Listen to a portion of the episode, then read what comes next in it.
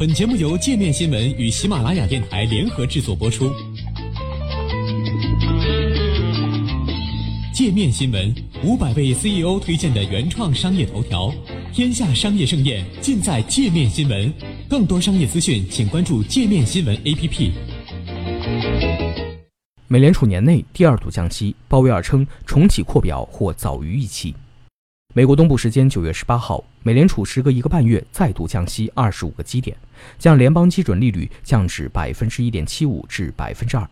同时，美联储宣布下调超额存款准备金利率三个基点，并表示或将早于市场预期重启资产负债表扩张。联邦公开市场委员会在会后发布的政策声明中称，降息的主要原因在于全球局势发展可能对美国经济预期造成的影响，以及温和的通胀压力。与七月相比，此次声明措辞没有太大变化。美联储在七月会议上启动了十年来的首次降息，以防范全球经济增长放缓和贸易政策不确定性带来的下行风险。在随后的新闻发布会上，美联储主席鲍威尔称，联储已逐步转向更低的联邦基金利率路径。如果经济走软，预计可能需要进一步降息。但他同时表示，美联储没有预设路径。会逐次通过会议仔细研究，反复调整政策以支持经济。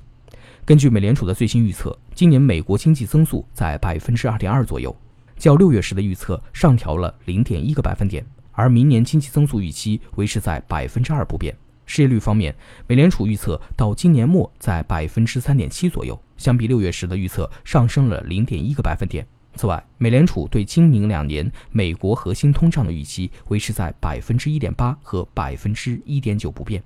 在美联储公布利率决议后，美股曾一度出现大幅跳水的势头，但随后鲍威尔的一句话让美股止跌企稳。他表示将会重新讨论何时扩大资产负债表的问题，扩大资产负债表规模的时间有可能比预期的更早。当天早些时候，为了遏制短期利率飙升，美联储再次通过逆回购操作，向货币市场注入了七百五十亿美元流动性。前一天，美联储执行了十年来首次逆回购操作，投放资金约五百三十二亿美元。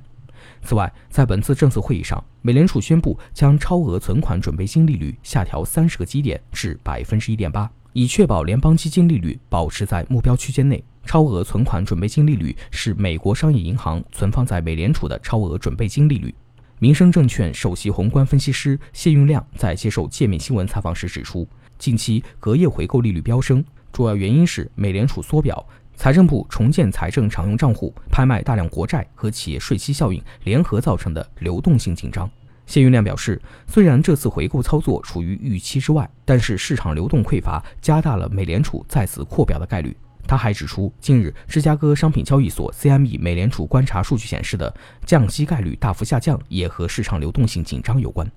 美国东部时间九月十七号，CME 美联储观察数据显示，交易员认为美联储九月降息二十五个基点的概率为百分之五十点八，大幅低于一天前的百分之六十二点三和一周前的百分之九十二点三。谢运亮解释称，CME 根据联邦利率远期合约计算降息概率。远期合约中的参考变量是有效联邦利率，最近两个工作日降息概率下降，更多的是反映市场预计短期流动性紧张导致有效联邦利率难以下降。东北证券首席宏观分析师沈清峰也向界面新闻指出，此次会前市场环境发生不少变化，降息预期明显下降。CME 的联邦基金利率期货隐含降息概率不到百分之六十，比较罕见。沈新凤认为，美联储没有必要在七月底降息之后选择九月连续降息，因为美国经济退而未衰，美债倒挂也没有持续，应该为后面留出更多货币政策的空间。但是目前美联储受到特朗普总统的降息压力比较多，这个压力比当前经济的压力更大。美联储公布利率决议后，美国总统特朗普立即在推特上表示了对美联储的不满，指责鲍威尔和美联储又失败了，没有胆量，没有道理，没有远见。在本次会议上，联邦公开市场委员会有三位委员投票反对降息二十五个基点，其中圣路易斯联储主席布拉德更倾向于降息五十个基点，堪萨斯城联储主席乔治和波士顿联储主席罗森格伦则希望维持利率不变。美联储在会后发布的降息路径点阵图也显示出，决策者对这次降息存在较大分歧。其中，五位决策者希望将利率水平维持在百分之二到百分之二点二五不变，另外五位同意降息二十五个基点，但认为今年余下时候应按兵不动。剩下七位则支持今年至少再降一次息。